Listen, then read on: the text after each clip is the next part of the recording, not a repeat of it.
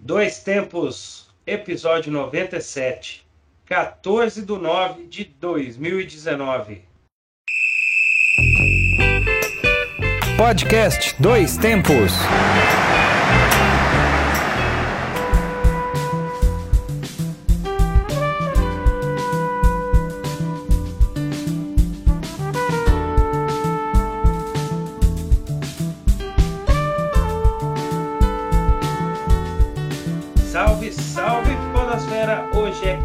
14 de setembro de 2019. Eu sou João Luiz Reis e esta é mais uma edição do Dois Tempos. Estamos aqui com o podcast que leva até você informação, debates, opiniões e o melhor da memória esportiva. Vai com você, Alexandre. Como diria Demônios da Garoa, ó nós aqui outra vez. Isso aí, é, é, é, como diria, como é que chamava o cara, o Sid Vicious? Sid Vicious, não. que é a banda de punk que voltou exclusivamente para ganhar dinheiro. Ah, Filthy Lucre, é, Sex Pistols. Sex Pistols, não foi? Então, Exatamente. Voltando exclusivamente para ganhar dinheiro, porque agora está na moda, né? Agora o podcast virou moda, gente. Agora que a gente começou realmente lá nos primórdios, lá, não é tanto assim também, não, né? Na época da máquina é- de escrever, né? A gente fazia podcast em máquina de escrever, né?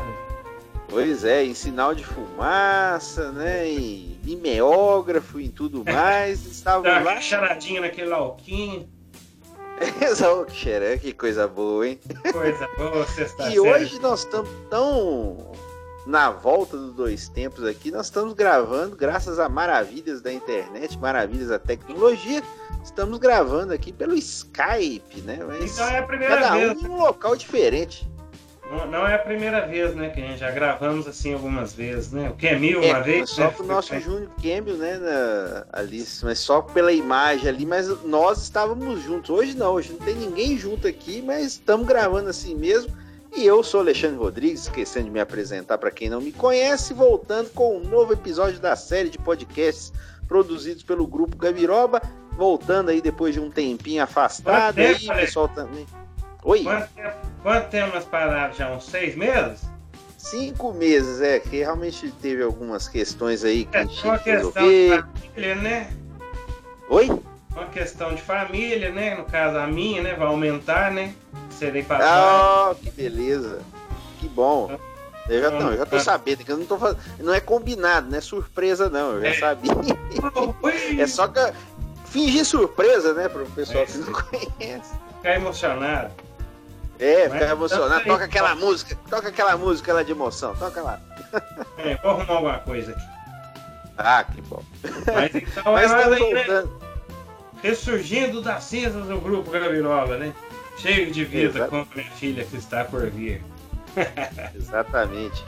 E que venha com vida, com muita saúde, muita paz e muita força para Uma continuar. gabirobinha, né? Oi? Uma gabirobinha, né? É claro. Sempre. É, aumentando, aumentando o nosso staff feminino. Exatamente. Vamos lá, vou então em- a- das nossas redes meio. Só no Twitter, né, Ale? Tá mais. Estamos mais ativos no. Twitter, né? Mas pode acessar nossas redes sociais pelo Twitter, Instagram, Facebook, Sinal de Fumaça e tudo mais.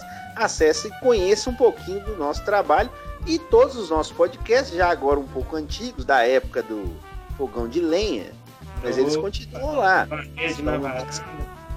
Exatamente.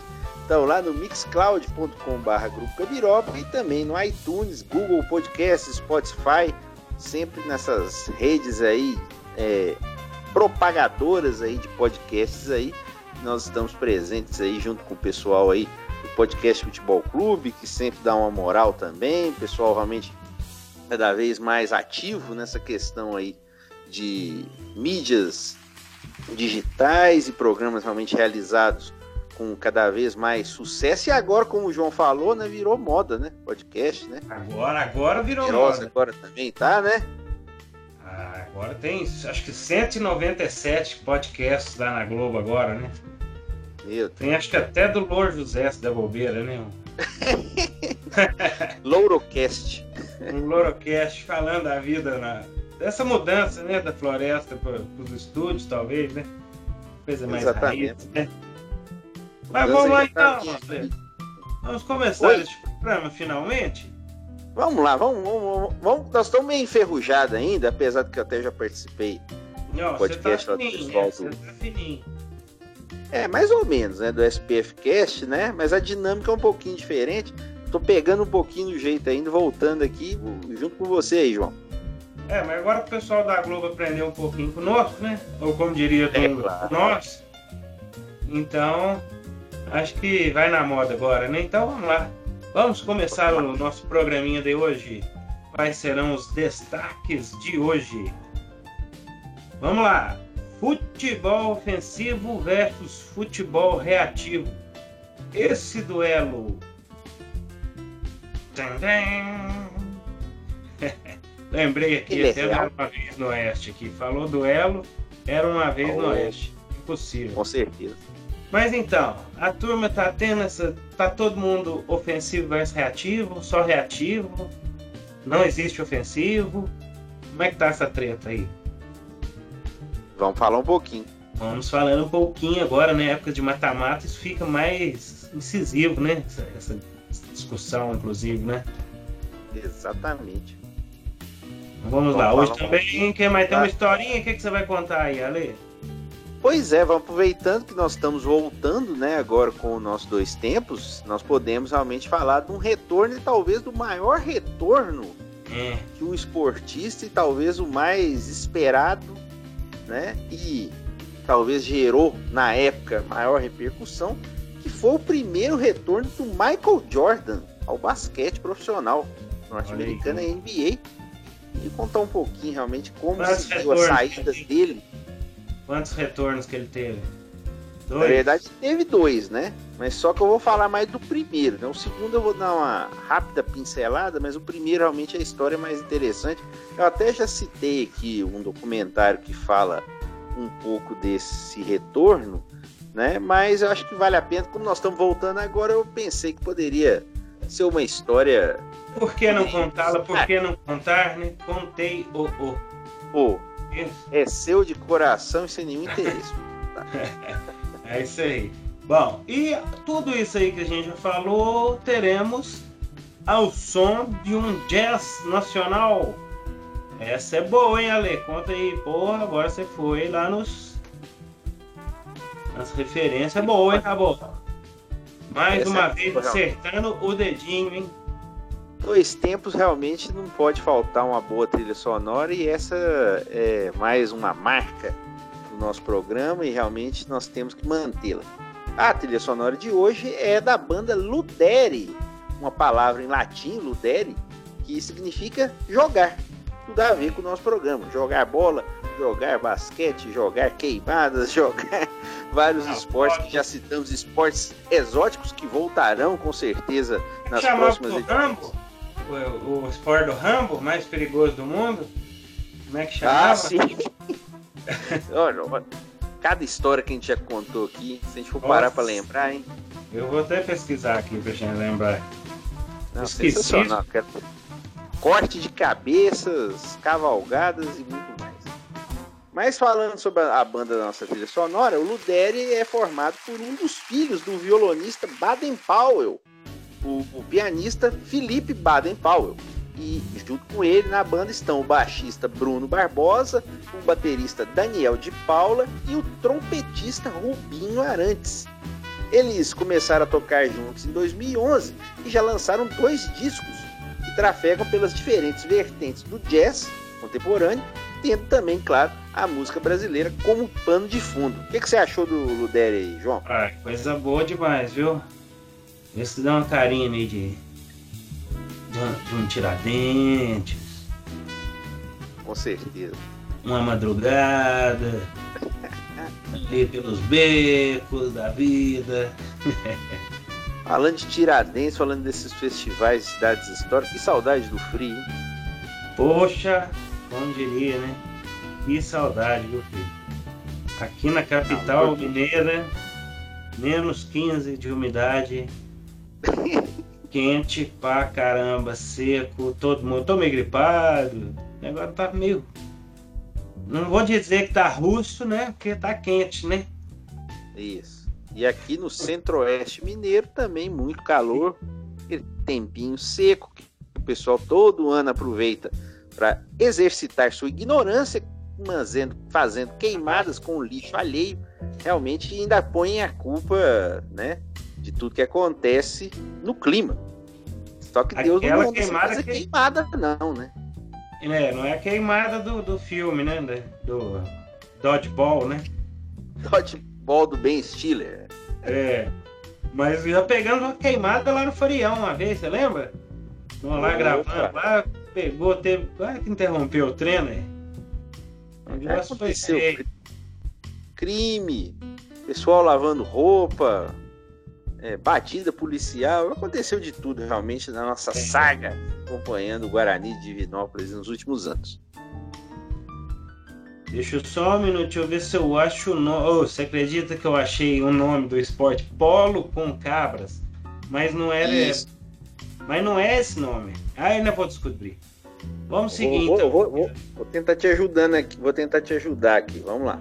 Vamos subir o som do Ludério mais um cadinho aí, deixar a turma entrar na onda, para nós começar a conversar fiado então. Vamos lá.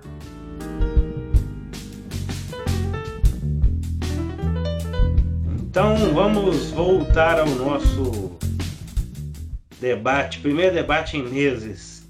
E eu acho Isso. que o mais atual impossível, até porque, como eu havia- comentado, ele fica mais acentuado em tempos de mata-mata, né? Inclusive se Isso. especula muito, são devaneios, né?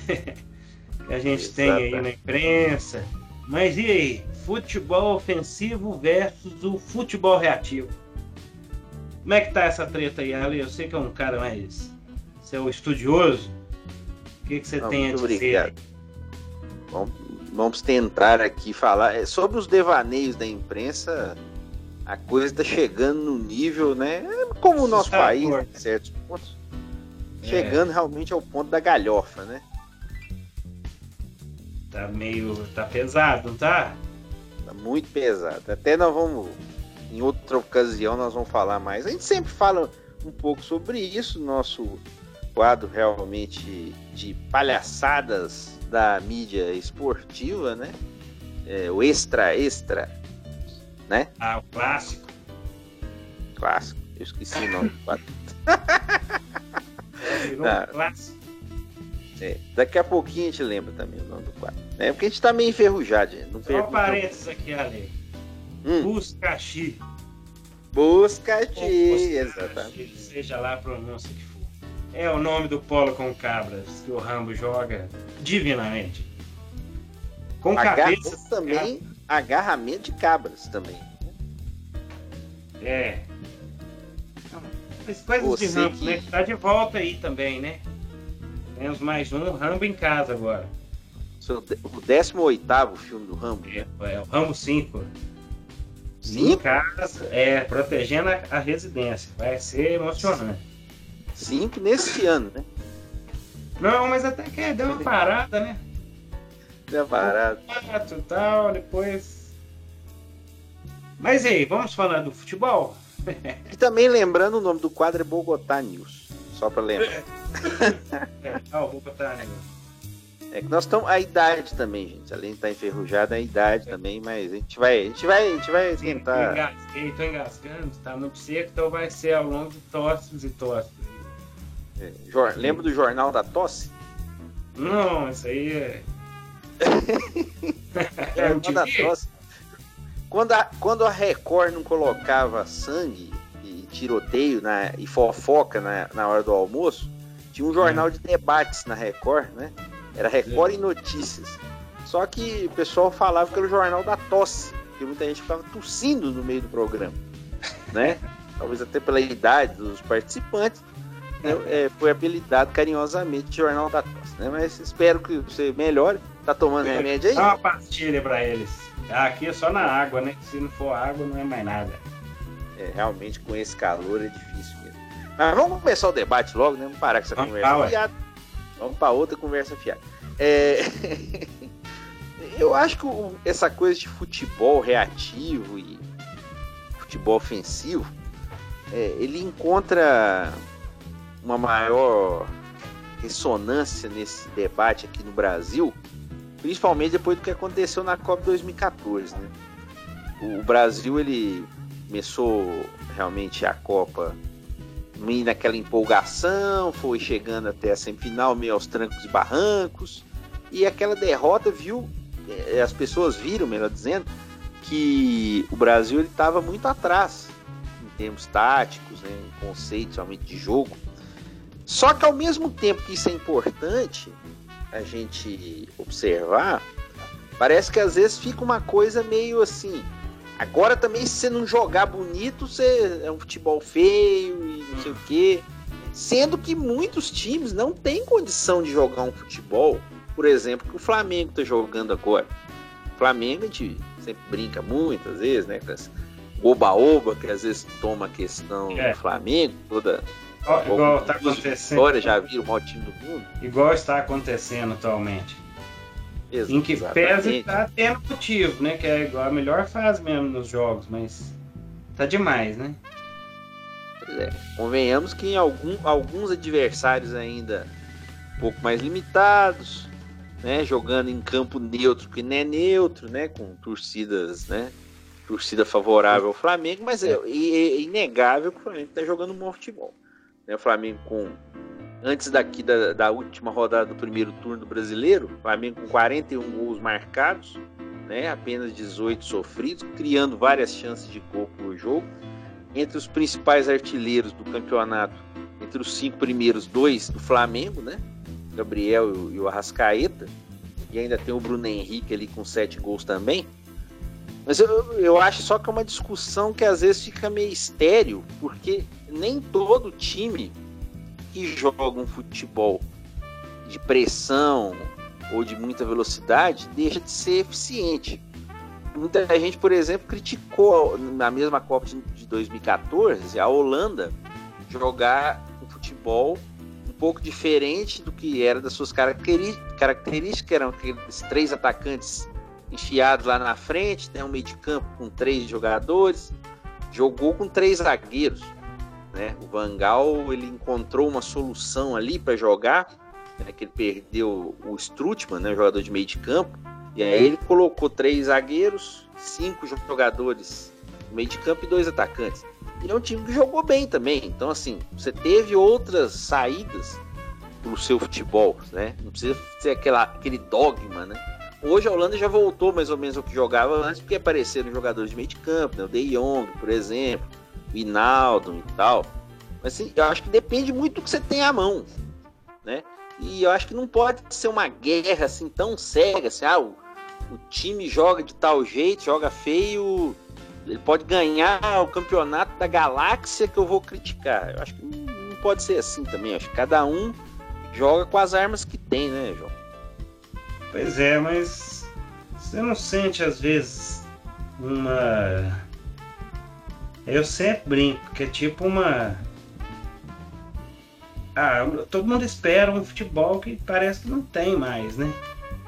Igual ao espetáculo. Em que pese o Flamengo tá jogando bem, mas no sentido principal da discussão e do reativo pro, pro defensivo aí do de estar tá indo para cima mesmo, né? Então isso aí faz a diferença no jogo, né?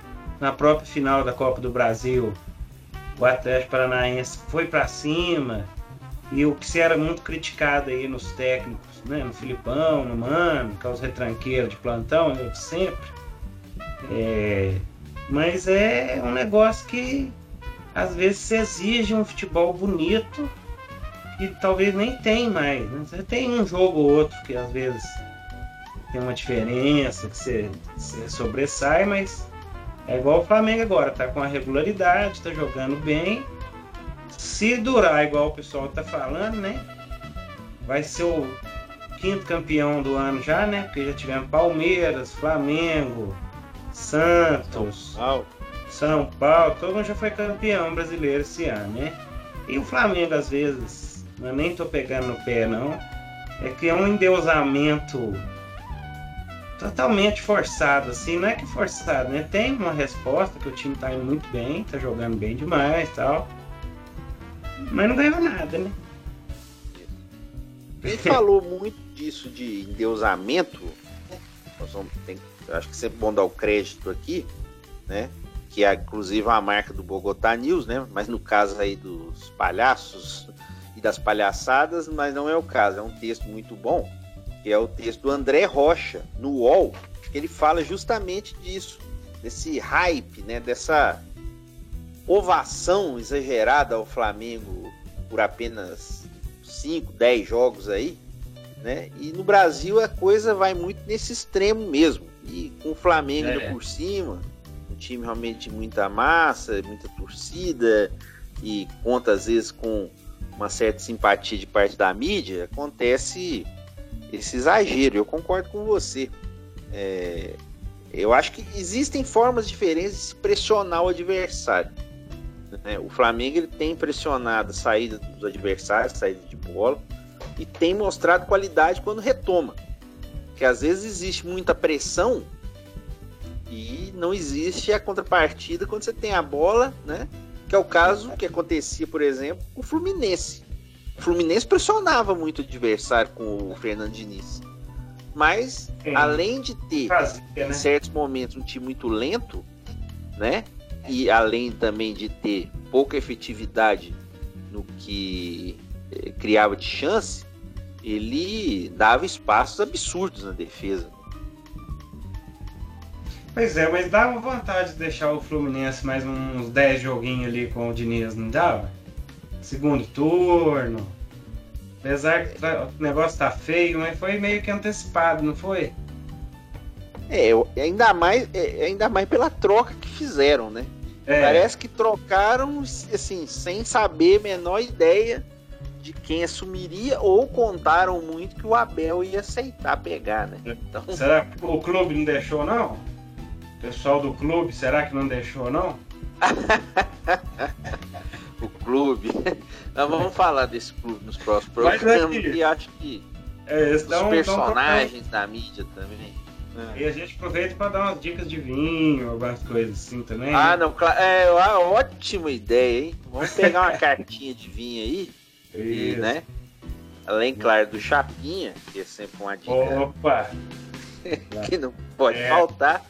Mas nós vamos, vamos, vamos, pegar umas diquinhas. É uma boa ideia que você me deu, hein? Vamos, vamos fazer. Vale, aproveita, mas... quando a gente falar desse assunto, vamos claro. pegar umas diquinhas. Aqui... Só para aproveitar aqui, João, é, o, em relação à estatística, mesmo com um campeonato né, que você está tendo alguns jogos mais é, é, ofensivos. Também tem, obviamente, falar do Santos, né? Que claro. é, propôs muito um jogo ofensivo com a presença do Sampaoli. Apesar disso, qual foi o placar que mais aconteceu no brasileiro até agora? 1x0. 1x0, exatamente. 27 Ai. vezes em 180 jogos, né? Lembrando que nós estamos gravando aqui antes da 19 rodada. E nós tivemos 27 é, vezes um placar de 1 a 0 com uma média de gols de 2,32. É uma média que não é tão elevada, é uma média assim tradicional, vamos dizer assim. Seria assim, uma uhum. média mais absurda, chegando perto dos três gols por jogo e ainda não conseguimos isso.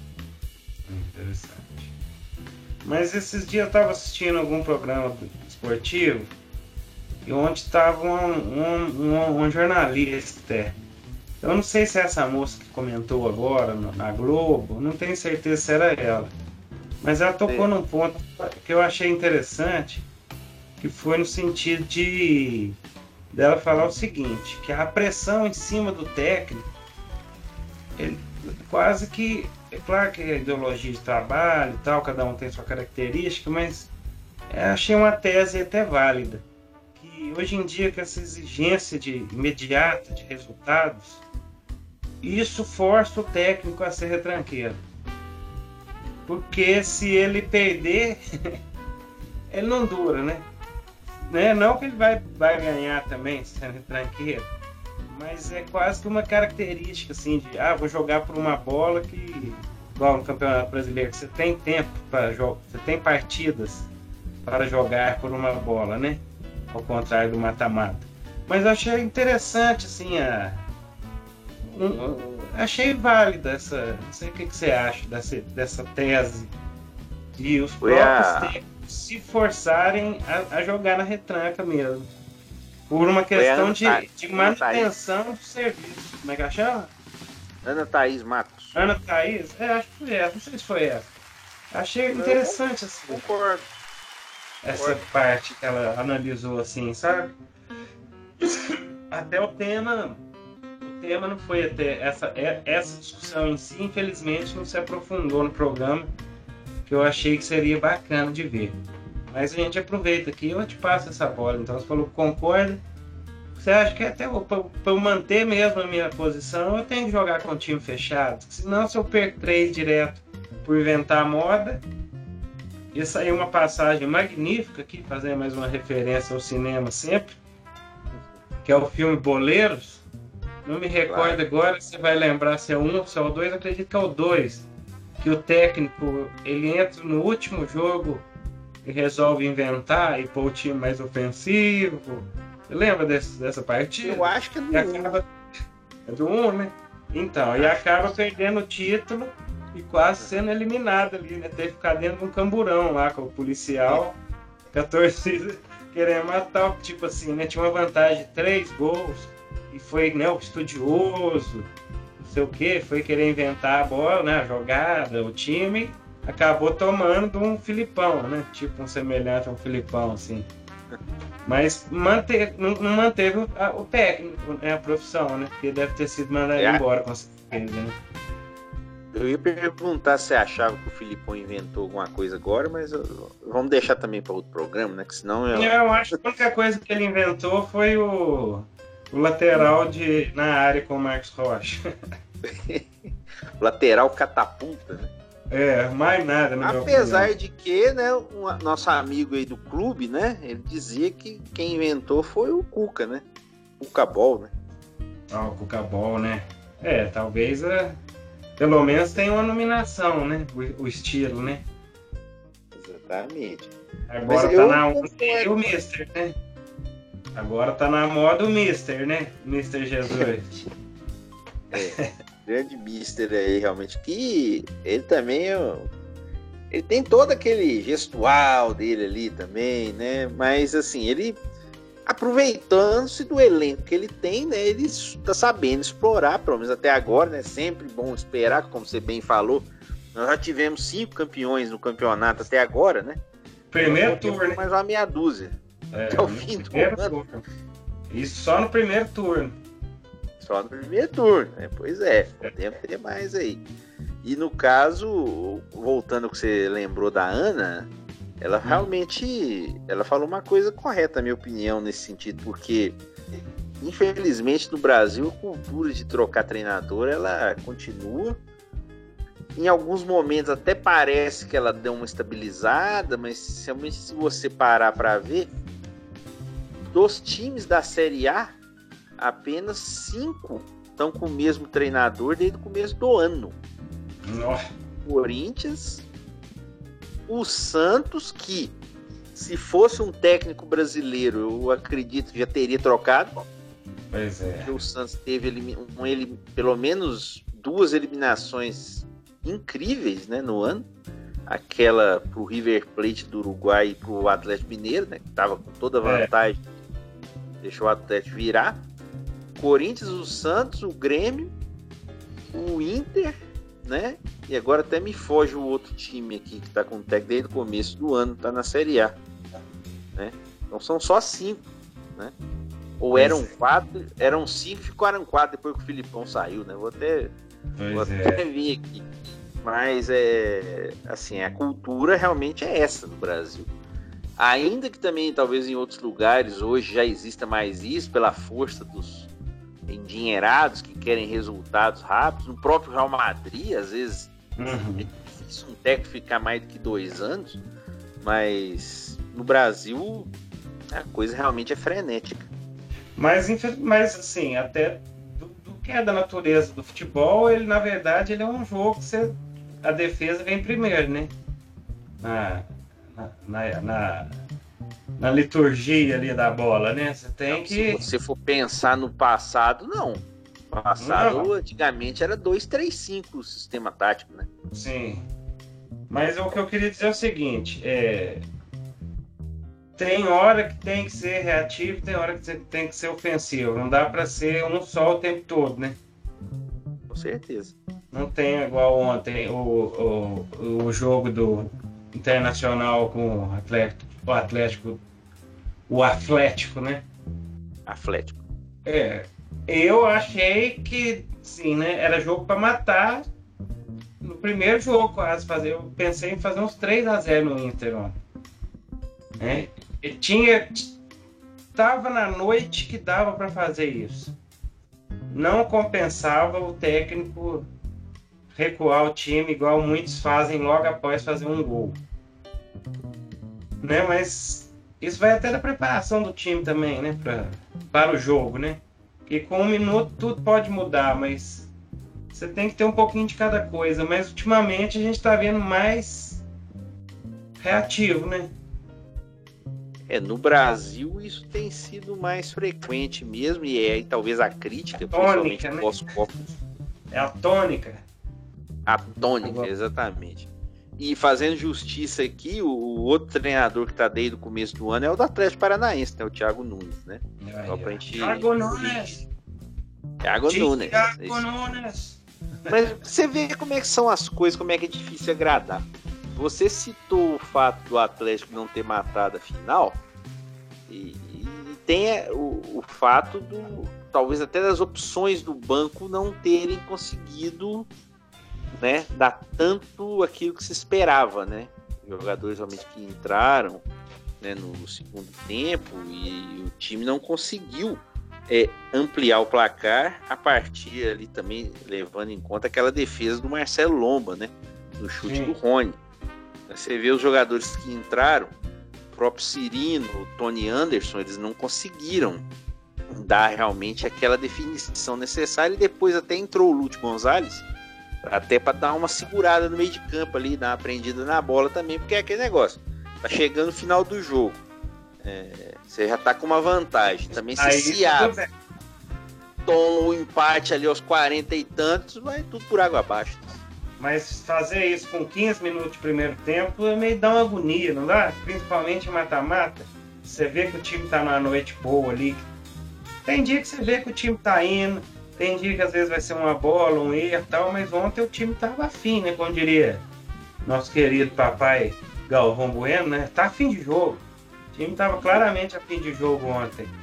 Mas... mas essa é uma discussão que talvez a gente vai ter no próximo programa, porque como será a postura da do Atlético no Beira-Rio? E do Inter também, né? Pois é, o Inter, é, é aí que eu falo que não dá para agradar a todos o Inter, antes de eliminar o Palmeiras, a torcida lá tava querendo comer o fígado do, do Odaí. Muita gente não tava mais com paciência. Aquele, aquela eliminação do Palmeiras, a classificação deles, que fez o trabalho dele estabilizar. E ele fez bons jogos contra o próprio Cruzeiro. No Mineirão, claro que o Cruzeiro naquela crise toda, mas veio aqui, dominou o jogo, deu totó, vamos dizer assim, né? O pessoal fala na gíria. Hum. Jogou bem, ganhou de 1 a 0 podia ter ganho demais. Mas o Inter não pressionou o Cruzeiro assim, jogando, né? Ele fez um jogo inteligente. E aí que entra Sim. aquilo que você falou. Não dá para fazer uma coisa só, né? O tempo todo. Pois é, e o que parece que a gente tem visto que se faz isso quase o tempo todo. Mas é engraçado que quem faz isso, pelo menos reconhecidamente por característica, que é Filipão e Mano, os últimos campeões, né? É engraçado isso também, né? E o Carilli, né? E o Car... Nossa, o Carilli é o pior. é, é. Pois é, mas todo mundo ganhou, né? Não dá para ganhar sempre, né? Não dá para ganhar né? sempre e o fundamental, não dá para ganhar. Eu acho que não dá, não é necessário ou não é certo, líquido e certo que você vai ganhar só de um jeito. Né? Que... É, cada dia é um dia.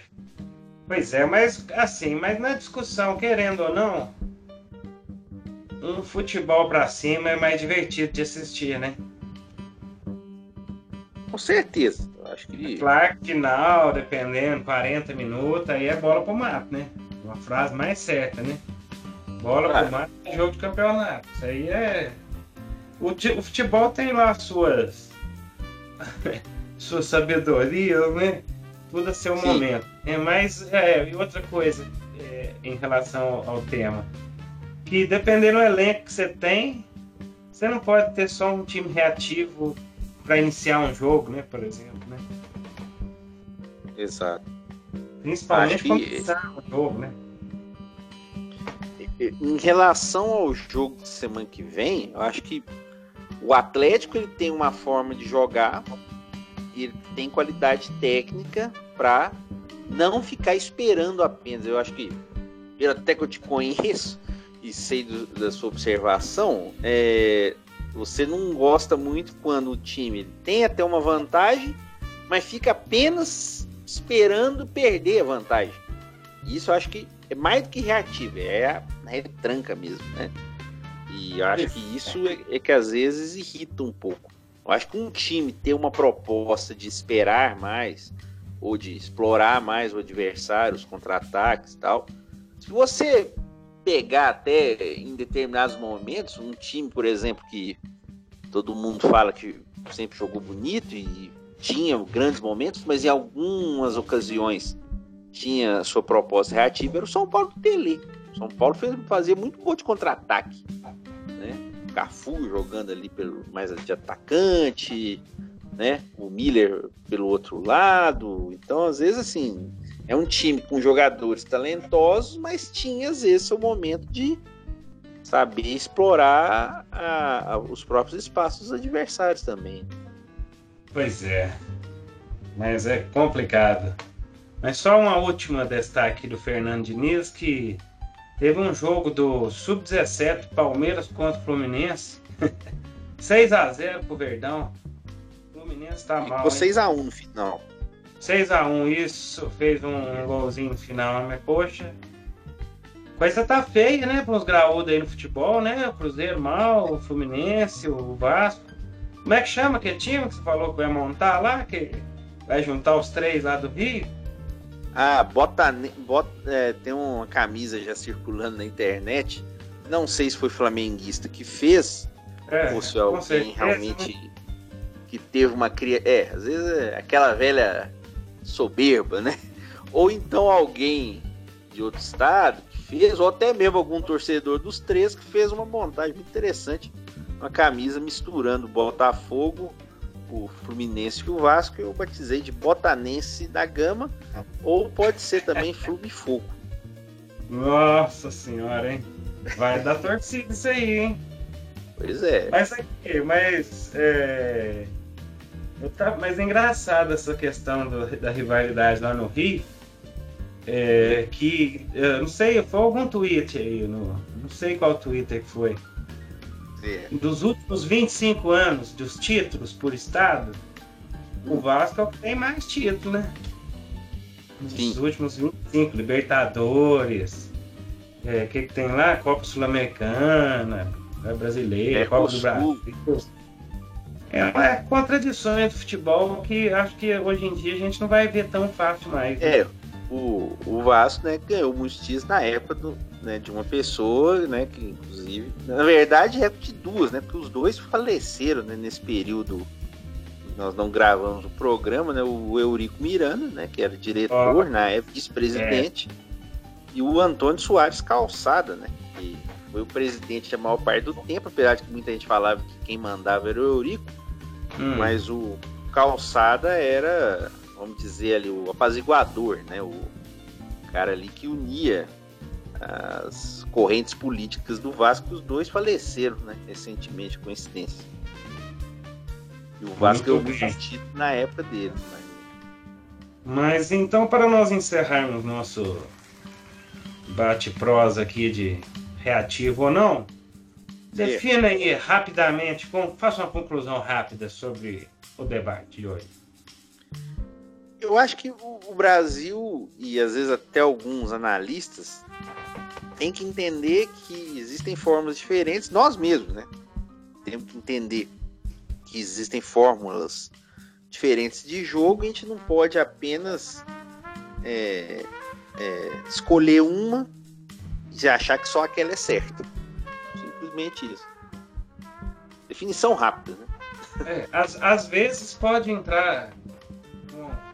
Até para dar uma surpresa no adversário também, né? O cara for pegar o Filipão, já sabe que vai ser assim. Já imaginou, entra com o time, em 15 minutos o time entra ofensivamente, vai lá e consegue fazer um gol, pelo menos? São possibilidades, né? Não são certezas. Mas eu acho que se tudo der certo, essa questão do, do Mister e essa Mister. empolgação toda do Flamengo, acho que vai, vai aqueles, né?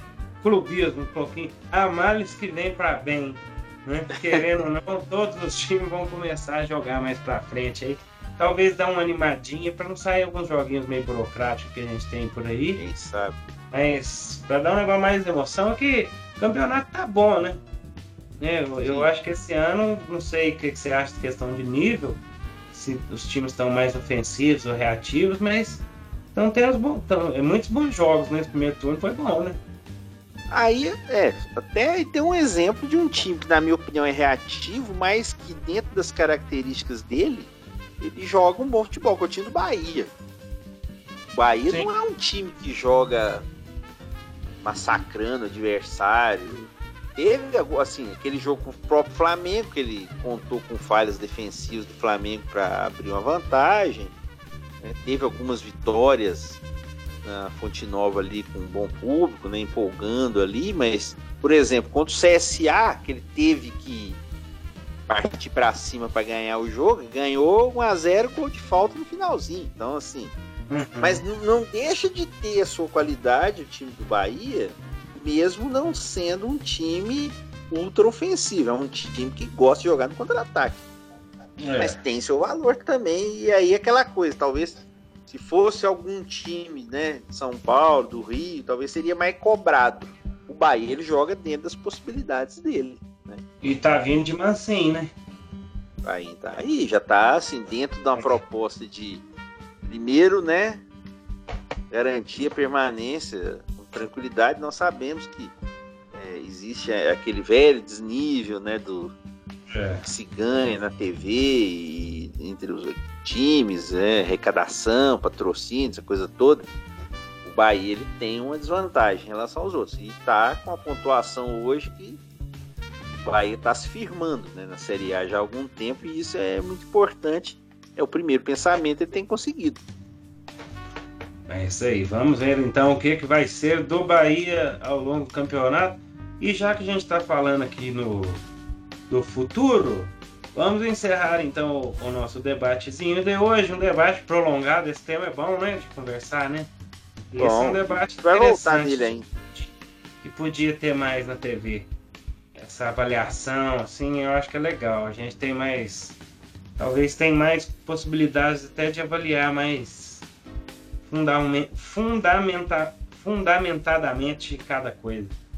Mas já que a gente tá, estava falando do futuro e do Bahia, vamos voltar então ao nosso programa com o nosso velho e bom quadro. Uma, uma semana trágica, né, Alex? Essa semana é quem não se lembra onde estava no 11 de setembro? Exatamente. Mas vamos dar um pouquinho mais aí do da nossa banda Ludério, um diazinho. Vamos lá, né? Pedir aquela cervejinha artesanal.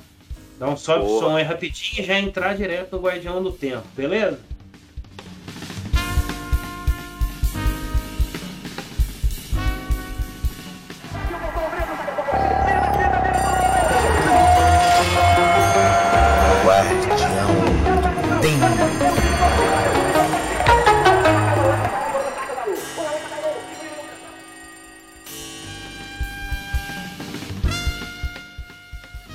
Já é tradição, vamos relembrar algumas datas importantes. Já comecei, né, que é anterior à gravação do programa, mas para não falar que a gente é clichê já cena, Lei, onde você estava no dia 11 de setembro do dia do atentado?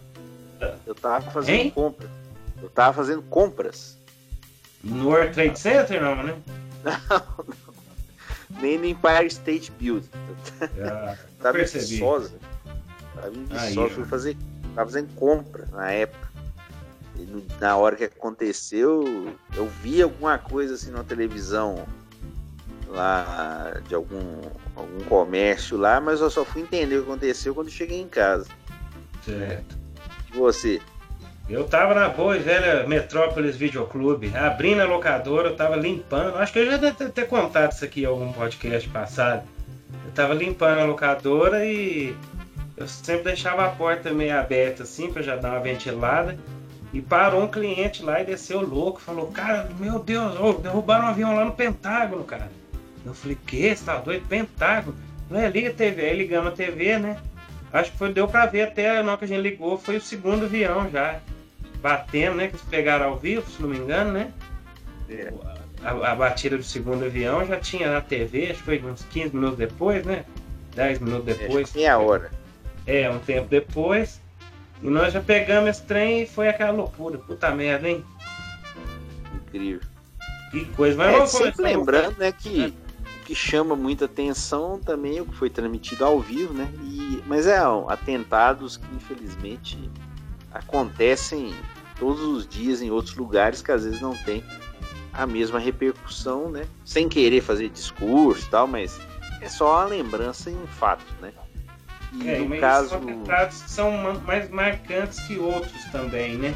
Ah, não, Esse, claro. por exemplo, ele, ele foi tem várias revistas em quadrinhos, tem uma do Homem-Aranha, tem uma do Capitão América, que eles fazem a menção ao 11 de setembro, que eles chegam lá para ajudar a limpar lá os escombros. Histórias bacanas. Já foram feitos filmes também, né? Sim. Até o cara falou que todo ano passa um do Nicolas Cage, que ele é bombeiro. É, é o do Oliver Stone. É uma tradição, tipo a Semana Santa passar o Ben-Hur, né? Alguma coisa assim, né? ah, data, Semana coisa... Santa passar o Ben-Hur é, é coisa assim, né? É Mas não é verdade? Mas, é, você estava falando da, da locadora Metrópolis. Nessa época, é a sua cliente preferida? Ela estava lá? Minha cliente preferida? Titi? Não, apresentadora aí da TV brasileira. Ah, cara. nossa mãe, Nanata fã, fica triste não? É. Oi, que, ah, que eu foi? Não, ah, eu não tenho certeza de que ano que foi não, mas ela deve estar no segundo ou terceiro ano de faculdade. Quando ela foi cliente lá e eu não aluguei o filme pra ela. Eita. Vamos contar essa história outro dia. Não sei se já conta, mas vamos contar depois. Um dia a gente reconta. Mas vamos começar o Guardião do Tempo aqui então. Ali começa você aí, você que é mais um homem da música. O que, que rolou aí 14 de setembro?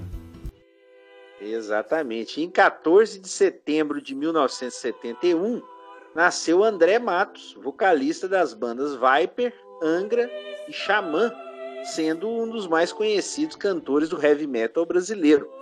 Ele também tinha formação em canto lírico, né? Eu falo que ele tinha porque ele nos deixou em 8 de junho desse ano, né? E é engraçado que tá numa festa junina nesse dia, quando ele faleceu, e vi realmente a notícia, fiquei. Não tá tocando música, não. Pois não? Na festa não tava tocando Viper, não, né? Não, não. Tava tocando aquelas músicas tradicionais mesmo, na festa junina. Mas é, eu fiquei sabendo ali, vendo as notícias, e, e é, mas é o que é interessante porque ele saiu do Viper, tinha saído há muito tempo, lá no começo dos anos 90, e ele tava voltando a ter mais amizade com os caras, né? Tocando realmente turnês aí de reunião. E ele. Às vezes ele ficou meio marcado, né? Por aquele canto mais é, forte ali, mais voltado pro lírico, né? Um heavy metal mais melódico. Sim. Mas é, é, representou muito o heavy metal brasileiro em três bandas realmente muito importantes, né? E faleceu cedo, né? Com problema no coração, né? É muito, muito, sempre você muito foi, triste, você né? Foi no show deles lá em Divinópolis, lá no. Como é que chamava o lugar? Lá perto da exposição. Aruba? Não. Teve um Aruba? show. Xamã, eu não sei se foi Xamã ou Angra. Qual das bandas que foi? Eu lembro que eu levei a câmera pra filmar, cara. Acredita? Eu, Chatran, era pra rádio. Nossa, Grande Chatran. Grande Chatran, nosso parceiro eterno de todos os trabalhos de faculdade. Jonathan Chatran. Jonathan, é. Como diz meu amigo, né? O meu nome é Ismeril, mas meu apelido é Alisson. Exatamente. Vamos lá, na sequência.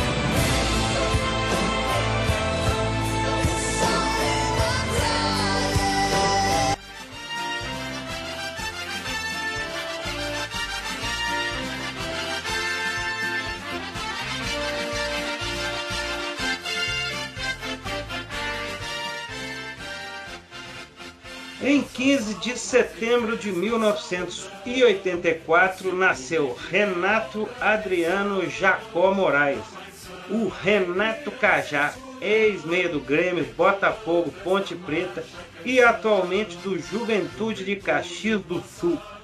Cajá tem o apelido por ter nascido em Cajazeiras, na Paraíba. O Juventude subiu para a Série B em 2020 junto do Confiança, Sampaio Corrêa e do Náutico. Grande Renato Cara já jogou no Botafogo, né? Isso. Mas saudade. A Ponte Preta, principalmente, né? Foi o grande destaque dele. Ele que é, fisicamente, né? O rosto também lembra muito Kleber Gladiador. Né, às vezes pode se confundir.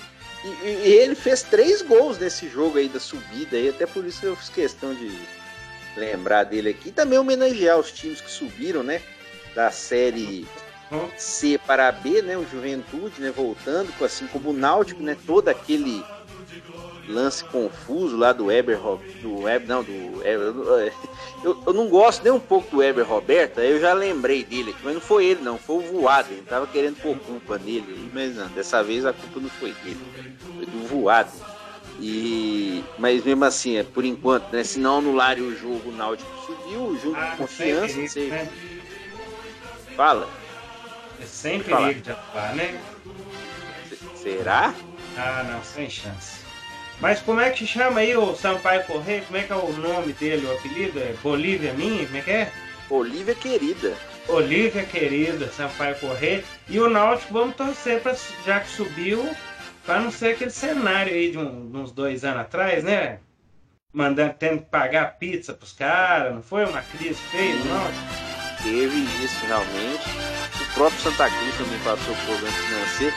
Nós tivemos alguns times, né? O do Nordeste, o Santa Cruz e o, o América de Natal, que subiram direto e depois caíram direto, né? Uhum. as quatro divisões, né? Isso realmente é muito, muito difícil. E também aqui aproveitando o ensejo, é, cumprimentar também os times que subiram da D para C, né? O Ituano, o Brusque Santa Catarina, né?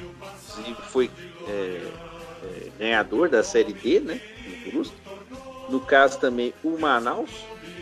é, Nossa, quem for jogar lá, hein? Preguiça, hein? Pois é, sabe quem jogou no Manaus É, nessa Série D? é. O Charles, do Guarani. É mesmo? Cara, foi. Não, mas deu tempo de chegar lá para disputar o campeonato. Deu tempo. Deu É longe, tempo. Acabou, tá. velho. Dá, contrato dá pra fazer. Dá pra jogar em três times por ano, né? É, interessante. Subiu Bacana. da Série D pra Série C e também o Juazeirense da Bahia, ele também subiu pra Série C. Muito bem, então um grande abraço ao nosso parceiro Charles. Charles, nós gravamos com ele, não gravou? Foi por causa do, gol que ele fez lá em. Gravamos, Patrocínio. né? Isso, gravamos. É, bacana. Bom, então encerrado o dia Um 15 de abraço também, claro, ao aniversariante Renato Cajá. Renato Cajá, grande Renato. Quem sabe ele aparece por aí, hein? Quem sabe, né? Próxima temporada. Times aí que estão com problemas podem chamar. Mas ele renovou com o Juventude, eu não acho que ele não vai. acho que ele não vai. Vamos aguardar. Vamos lá.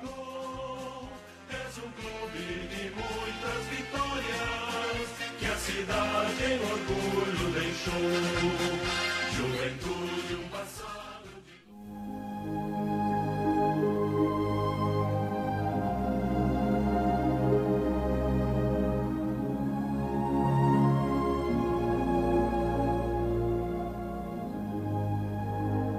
Em 16 de setembro de 1977, faleceu aos 53 anos Maria Callas, cantora lírica grego-norte-americana, considerada a maior celebridade da ópera no século XX. Seu tipo de voz era classificado como raríssimo soprano absoluto. E é, é engraçado, né? Você vê uma pessoa ou uma marca, né? Se torna o símbolo de, de algo, né?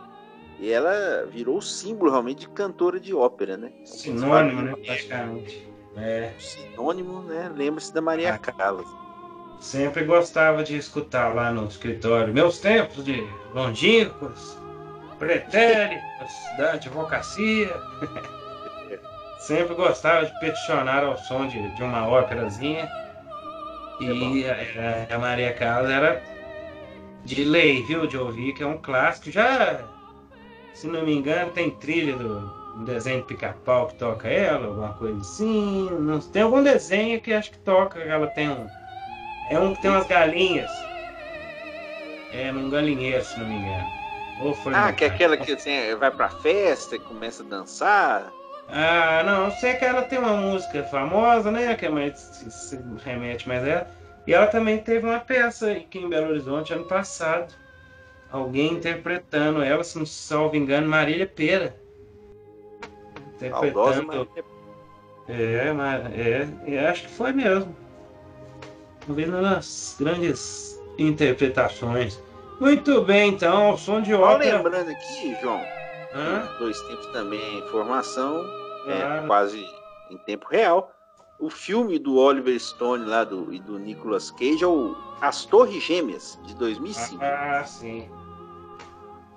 Já virou um clássico, né? Um clássico do 11 de setembro. Exatamente. Elas representa, né, os heróis lá. Mas então, encerrando o, o Guardião do Tempo ao som de ópera, né, Ale? Exatamente, Maria Callas. Ah, sim, que programa classudo, hein, Caboclo?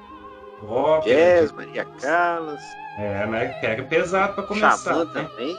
Deixa Xamã, pô.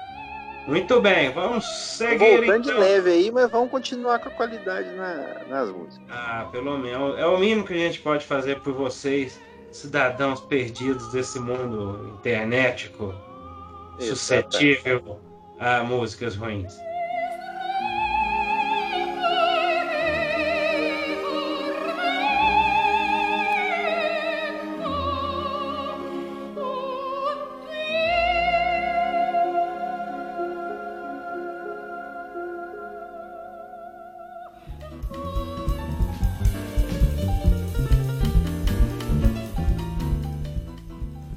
Como a prosa está muito agradável, o nosso debate hoje já teve 59 minutos. Nós viajamos aí uns 600 anos no tempo, tivemos que ouvir até ópera. Vamos continuar essa conversa boa, mas agora com uma história mais. Uma historinha mais. mais compridinha, né? mais, mais detalhada.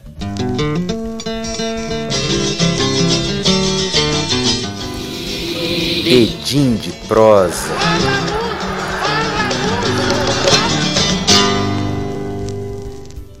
Relembrar algumas histórias importantes e curiosas do mundo do esporte. E hoje nós vamos falar de um, talvez um dos maiores gênios do esporte, né? Esportistas do mundo, de Com todos certeza. os tempos. Talvez equivala aí o que? O Pelé. Nem sei Michael quem. Phelps. O Phelps, é. Acho que o Pelé talvez é o que mais Sim. brilha tão intensamente. O que, que, é a história mesmo, Ale? Nosso Mr. Michael Jordan. Eterno. Exatamente. Nossa senhora, hein? Que jogava demais. Se nós voltamos depois de algum tempo sem o nosso programa, o Michael Jordan também pode voltar depois de um tempo parado, né? Ele. Por que não? Por que não, exatamente. 18 de abril 1995, o dia do retorno do Michael Jordan. Michael Jordan que parou de jogar né, depois do tricampeonato que ele conquistou com o Chicago Bulls em 1993, né? 91, 92, 93. O auge, ganhou... auge da NBA Brasil, né? Ah, sim. Ali que realmente começou a transmissão, né? Com o Luciano do Vale, ali na Bandeirantes. Já existia a ESPN Internacional ali, se não me engano, a partir de 91. Mas era ainda. É. é, ainda era inglês, né? Ainda era. É, que passava, eu lembro de ver. Pouco acesso, né? E era realmente quem popularizou ela aqui foi a transmissão da Bandeirantes, né? E no caso, em 18 de março de 1995, ele soltou um release através de sua assessoria, né, e também em conjunto com o Chicago Bulls, dizendo apenas o seguinte: I'm back. Eu voltei.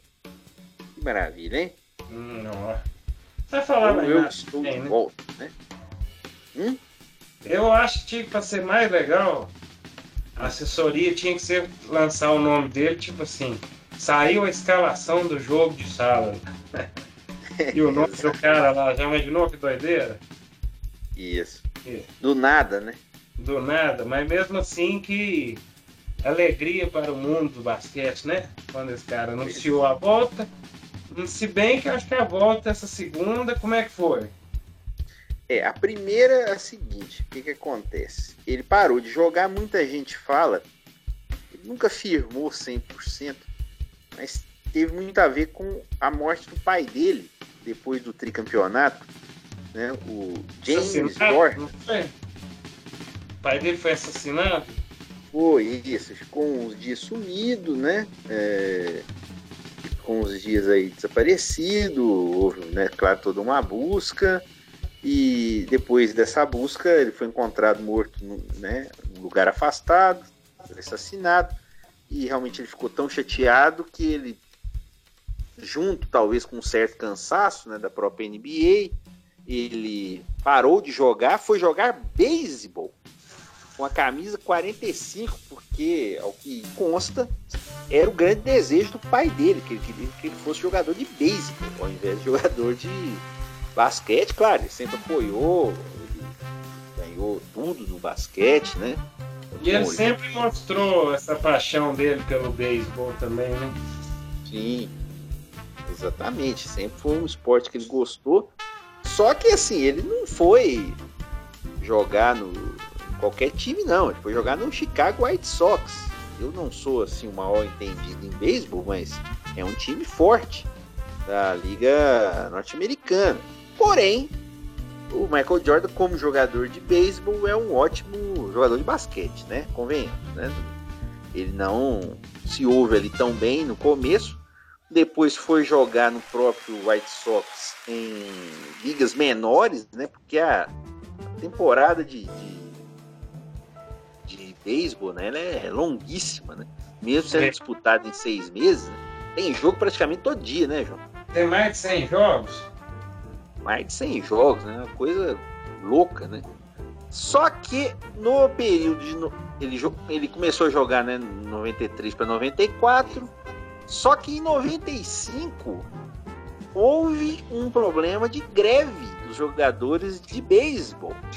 Houve ali uma situação em que os jogadores pararam um certo tempo, então ele meio que ficou ali parado, né? Ficou ali sem ter o que fazer. Inclusive aí entra aquilo que eu disse, já existe o documentário que conta dessa história com mais detalhes, o Jordan Ride the Bus, é um documentário que já passa algumas vezes na ESPN e que fala um pouquinho disso, né?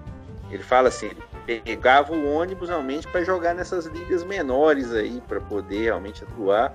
E ele assim tentou até certo ponto virar um jogador é, de beisebol de verdade, mas acabou que não, não deu certo, obviamente. E no dia 18 de março ele acabou retornando né, assinando a volta dele. E no logo no domingo seguinte, né, a esse dia, ele retornou para jogar contra o Indiana Pacers. No domingo à tarde, eu lembro que a Bandeirante transmitiu esse jogo ao vivo. Coisa inimaginável hoje, né? É. Bandeirantes passar quatro horas passando um jogo de basquete domingo à tarde. Imagina só. Eles é. transmitiram lá e o Jordan perdeu esse jogo no retorno, 103 a 96 para o Indiana, mas ele fez 19 pontos na partida. Para quem não jogava há dois anos, praticamente, até foi um número interessante. Não, não tinha esquecido nada. Nada, de maneira nenhuma. Tanto é que em não ganhou o título na temporada 95, mas ele foi tricampeão 96, 97, 98. E aí ele parou novamente de jogar. Justamente também numa época de greve da NBA, que a NBA ficou seis meses parada também por causa de greve salarial. E ele só voltou a jogar nessa segunda volta que você disse. E aí é uma coisa sensacional. Tem a ver com o que você citou aí, que é o 11 de setembro. Por quê? É, ele voltou a jogar em 2001 pelo Washington Wizards, que é um time que ele tinha já uma sociedade, né? Ele já era um dos acionistas do time e ele voltou a jogar e doou o seu salário, os dois anos que ele jogou no Washington Wizards, a instituições ligadas ao 11 de setembro. Jogou entre aspas, claro, tem todo dinheiro do patrocínio, mas em termos de salário ele jogou entre aspas de graça por mais dois anos nessa segunda volta dele que aconteceu em 2001, aí já estava mais velho, o time já não era tão bom, né? O time do Washington não conseguiu ali grandes resultados, mas conseguiu boas médias de pontos, mais de 20 pontos por jogo, né? Realmente mostrando toda a sua qualidade. Então, vamos dizer, tivemos duas voltas de Michael Jordan, uma mais, eu acho que mais chamativa, que foi essa de 95, mas também tivemos em 2001. E ele aposentou e foi jogar golfe, não foi? Ou não? É, joga por esporte apenas. Né? Só por né? hobby, né? Só por ah. hobby. Aqui eu tô até vendo as médias dele, João. Em 2002 e 2003, em 2002 ele teve 23 pontos de média de pontos. Em 2003, na última temporada dele, ele teve 20 pontos. Né? Para um jogador ali 2003 já tinha 40 anos. Né? Então, pois é. Não é qualquer coisa, não. É, não é, não é à toa que é o Michael Jordan, né? Então, será que. Né, eu até acredito que não, mas deve ser um dos únicos jogadores que tem um tênis, né? Exatamente. O, né, o Nike Air Jordan é. Ele é um clássico do. Você tem ideia, tem uma série lá no History Channel que ela descreve os 100 mais importantes objetos da, da humanidade. Aí, como são 100, né, são muitas coisas, né? Um deles é o tênis do, do, do Michael Jordan, que foi o Sim. estilo, que levou para as ruas mesmo a cor, não sei o que, interessante. O homem é. Ele é foda dentro, fora de campo, não é à toa mesmo, não, né? Grande Hoje, cara. Né, existe até a, a, ele é dono hoje do Charlotte Hornets, né? O time joga, né, com a, a marca, né, como fabricante de uniforme também. E chegou a fabricar, né, ainda está fabricando ainda alguns uniformes também, aqueles uniformes especiais do Paris Saint-Germain. Inclusive, né, que, ou seja, quem joga com o uniforme dele, talvez o personagem mais citado do programa, né. Não, vamos falar dele hoje, não vamos, vamos pular. O cara que tem o melhor assessor de comunicação da galáxia. oh, mas é... joga parada notícia todo dia, né? É sensacional. Mas o Jordan, ele é bem discreto, né? Você não vê falar dele muito assim, né? É, teve, eu lembro que teve uma questão de de, de cassino, uma época, né, que ele tava gastando demais. É pouco às vezes, né? Não é um cara que sempre você vê treta, igual o Maradona, por exemplo. Tá de volta, né? É. novo, novo técnico, né? Cara mais polêmico, né? Sempre tá na treta e tal, enfim. Bom, mas mais alguma informação a completar, querido Alexandre? É, temos aí várias voltas, se nós formos analisar, né? De atletas, né? Como é, se a gente for falar de volta, como nós estamos voltando hoje, né, tivemos, por exemplo, a volta do Schumacher né, em 2010, atuando é, na, na Mercedes, né? Não obteve grandes resultados, mas foi importante para o desenvolvimento de carro, né? Para a Mercedes ter o domínio que tem hoje na Fórmula 1. Né? O Schumacher tinha parado em 2006, voltou em 2010, correu até 2012. Assim, acho que são uma volta também bem representativa. Assim, né? Você lembra é. de alguma outra? Não, tô pensando aqui. Ronaldo Fenômeno. Não é, uma é, volta. É uma volta. Também, quem foi um jogador que parou e voltou que o, o aquele que foi pro Cruzeiro lá, que foi pra China, como é que é? Estrangeiro, Montijo. Montijo, é, exatamente, tá no Tigre, é. é lá da Argentina. Pô, pô, né? Não deu muito certo também, né? Acho que volta os faz. Volta, o Montijo não deu muito certo. Mas volta. É, não, ganhou a Copa Argentina lá com o time. O time, o Tigre foi rebaixado, mas ganhou a Copa lá Argentina. Acho que até valeu a pena, vamos dizer assim. É. É, mas como diria, né? Eu voltei, voltei para ficar, né? Mas infelizmente atletas têm um pouco um tempinho mais curto, né, para jogar em alto nível. Mas o Jordan simplesmente a referência do esporte, né? Não tem como falar de super mega atletas, não só em basquete, mas como do meio esportivo, né? O cara foi super homem mesmo. Com certeza. Ele realmente e é uma além de toda a qualidade que ele teve, por ele ser um jogador que fazia muito bom, duas coisas, né? Uma, eu acho que é muito clara, né? Que é a capacidade de decisão dele, né? Chegou seis vezes nas finais e ganhou as seis, né? Sendo o melhor jogador em todas, né? Então, vai falar o quê, né? E além disso, o Michael Jordan era um grande jogador defensivo também. Ganhou o prêmio de melhor jogador de defesa da NBA em 1988. Além de tudo, o cara sabia marcar bem.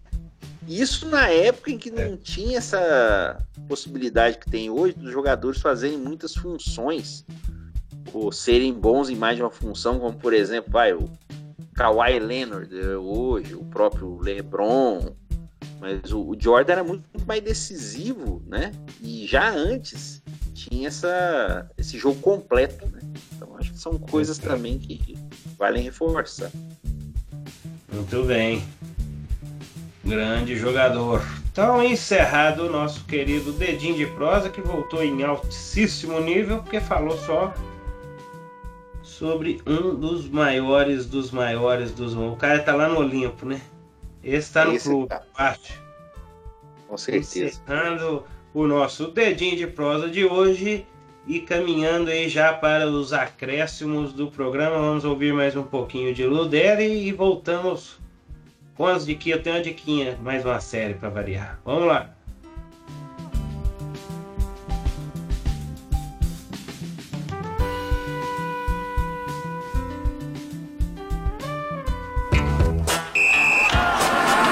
Acréscimos. Aqui é o Valdemar.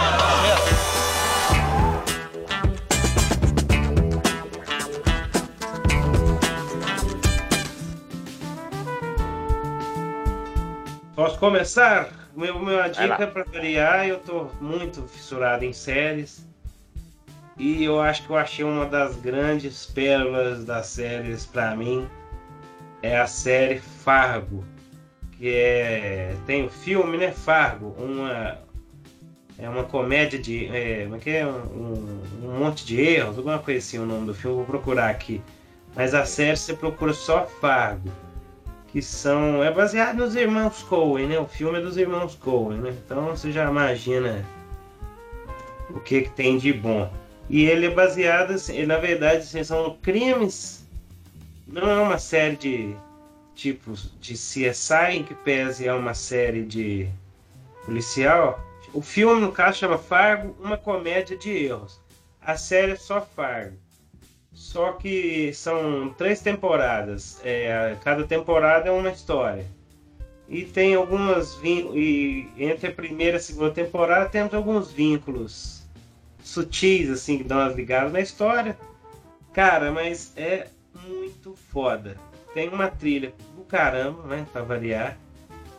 E é bonito, é bonito que ela é passada em Minnesota, então é no gelo da porra, tudo muito branco, muito contraste e sequências maravilhosas, altamente recomendável. Fargo, a segunda temporada, meu Deus, é muito doido, viu o negócio, é bem feito.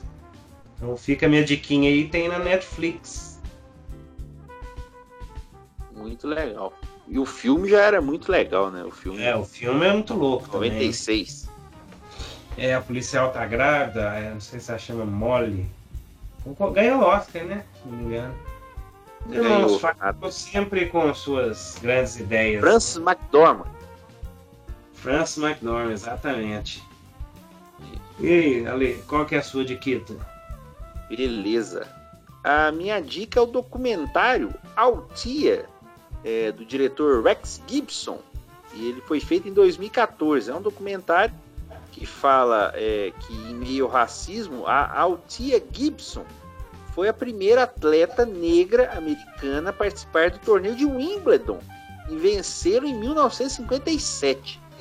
É, nesse documentário é possível passear por boa parte da trajetória dela dentro e fora de, do tênis, além de conhecer outras faces de uma mulher que jogava golfe né, assim como Michael Jordan, cantava e ainda era comentarista esportiva. É, na vida dela também foi responsável por treinar ESPN, atletas negras. Oi, pode falar. A ESPN nessa mulher, hein? pois é. Ela, Zé Dias, Bruno Vicari, hein? Não faz isso com ela, não. faz ela com isso, não. Faz, ela, faz isso com ela. Continue, continue. Beleza. Ela então, ela foi uma das treinadoras no começo de carreira, simplesmente de Venus e Serena Williams. É. Grandes tenistas aí americanas hoje, né? A Serena até ganhou mais títulos, né? Com o passar do tempo. E ela foi realmente uma atleta que nasceu em 1927, é, 25 de agosto, e faleceu em 28 de setembro de 2003, com 76 anos. Ela ganhou o Wimbledon duas vezes, né? 57 e 58. Ganhou o Aberto da França, né? Roland Garros 56. Ganhou o US Open 57 e 58. Quer dizer, ganhou cinco títulos aí numa época em que atletas negros ainda sofriam mais discriminação do que normalmente sofrem hoje. Né? Realmente ela foi pioneira no esporte. Mas o tênis, ele sempre foi mais aberto às mulheres, ou não? Vocês têm alguma? Eu nunca, nunca soube nada assim ligado a isso. Você sabe alguma coisa? Não, havia. Já havia. É, era, era fechado, né? Tanto na questão racial quanto na parte profissionalismo, né? Tanto é que hoje nós temos a era aberta né, do tênis, né? Que quando houve a, o, o, profissionalismo era mal visto, para você ter uma ideia. Uhum. O próprio fato do, do, do, tenista ter um certo ganho era mal visto, imagina a questão racial, né? Então, Mas e de ser é, mulher? E ainda ser mulher, né? É, claro que havia os torneios femininos, né? Nós temos, né, aqui no Brasil, inclusive, uma das maiores, né, de todos os tempos, a Marista Bueno, hum. mas no, também é, havia sempre aquele, aquele filtro, né, atletas, né, as, as atletas, as, as, atletas negras, né, sofrendo um pouco mais, com assim como os atletas. É, mas que história, hein? Ah, uns personagens bons de fazer uns filmes, né? Porra, que personagem fantástico. Pois é, mas... Legal. Fica a dica e o que clássico lá, que filmar de tênis lá, o Mac Monroe lá e o. É o Borg e o McEnroe. Ah, é, Born versus. Nossa. Que... John Borg. Isso. Maravilhosa. O diquinha correndo então, para encerrar, vamos encerrando então, Ale. Hoje foi uma volta agradável, falamos bastante. Vamos torcer para quem sabe participar mais um alguma pessoa aqui no próximo ou às vezes anima a participar nesse formato. Não sei como é que vai ficar o som ainda, né? Mas acho que vai dar para ficar beleza. Não, Vamos encerrando. Né, eu tive a experiência de gravar assim com o celular com o pessoal lá do SPF Cast, né? O Giovanni, o Beto. Lá, aquela vez. Um abraço para eles. Os Decadentes Oi? também, aquela vez. Ah, sim, também com o pessoal do Decadentes lá do América, né? Depois daquele jogo. Grande programa. Nós participamos, mas foi bem legal também. Acho que, acho que vai dar certo. Vamos, vamos tentar manter aí, vai ser um prazer. Aqui, ali. Então, para encerrar e para adiantar aqui, nós já vamos tocar uma música e nós já vamos agradecendo e despedindo em cima dela mesmo. Falou? Com certeza. Vamos, nós vamos encerrar então a música instrumental para encerrar este programinha de hoje. Uma música da nossa trilha sonora do dia, que é da banda Ludere, com o som Retratos, do disco Retrato de 2017. Autor é o Philip Baden-Powell. É, que nome, hein? Bom, encerrando então, Ale, um prazer enorme. O episódio 97, enfim, né? Depois de alguns meses paralisados, né? É contenci... contencia... Como é que é? Não é, não é corte, é contingenciamento. É, contingenciamento de programa, exatamente. Isso. Após o contingenciamento de programa. Isso, a gente volta então e encerra aqui o episódio 97 agradecer aí a quem teve a ousadia e a paciência de vai que ouvir, né? Esse mundo que eu acho às vezes solitário dos podcasts. Acho que a turma interage muito pouco às vezes das coisas. Em, em tempos de rede social poderia ser mais. Mas enfim, né? Estamos aqui, né? Quem quiser então pode olhar nas redes sociais do grupo Gabiroba, falar para seus coleguinhas, amiguinhos, aqui é do boteco, né? O cara tá sozinho lá no boteco, dá vai ouvir um podcast, né?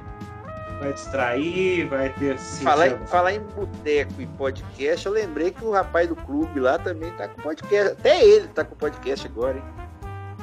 Quem você fala? Do clube. Inimigo do clube lá. Ah, é, né? Tem um canalzinho também. É, ele tem podcast também agora. Não, não é bobo, não. Mas então, né? Quem quiser ver. Inspirando pessoas, né? É, então nossos, todos os nossos podcasts estão armazenados ali no Mixcloud do Grupo Gabiroba, que é o www.mixcloud.com barra Grupo Gabiroba, iTunes, Google Podcasts, no Spotify, todos os nossos episódios por todos os lados aí, né? Com certeza. E o Dois Tempos de hoje foi gravado online em duas cidades diferentes, no estúdio virtual do Grupo Gabiroba e teve a participação, apresentação, comentários, edição, edição é sua, João Luiz Reis, é. mas participação e apresentação de Alexandre Rodrigues e João Luiz Reis. Grande Ale, até bom né Ale, já que a gente está voltando na moda, né? Ninguém pode nos acusar, né, de estar tá regravando um programa, né? Ninguém pode, e também ninguém pode acusar a gente de ser aproveitador. Nós estávamos aqui quando tudo era mato. Exatamente. Nós limpamos muita, cortou muita árvore, né? Desmatou muito aí nesse. Exatamente. Muito desmatamento, mas deu certo. Mas foi bom, vamos ver o que, que vai dar aqui, né? Se o som ficar legalzinho. Vou tentar chegar no 100 pelo menos, né, Ale? Aproveitar ah, essa onda. Só faltam três, só faltam três. Vamos aproveitar essa onda de tempos efêmeros e a onda do podcast está na, tá na crista da onda, né? Vamos encerrando então o nosso trabalhinho, buscando aí fazer a alegria de algum ouvinte triste que estiver aí na rede, né? Precisando Exatamente. de palavras de conforto.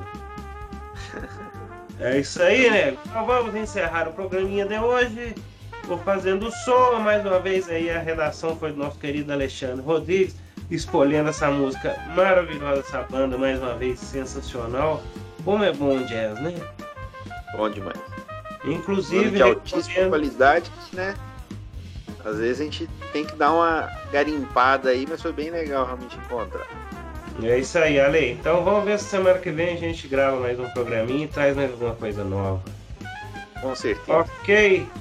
Então um Valeu. grande abraço. Até a próxima. Abraço. Até mais. Só encerrando, né? O Dois Tempos é uma produção do grupo Gabiroba.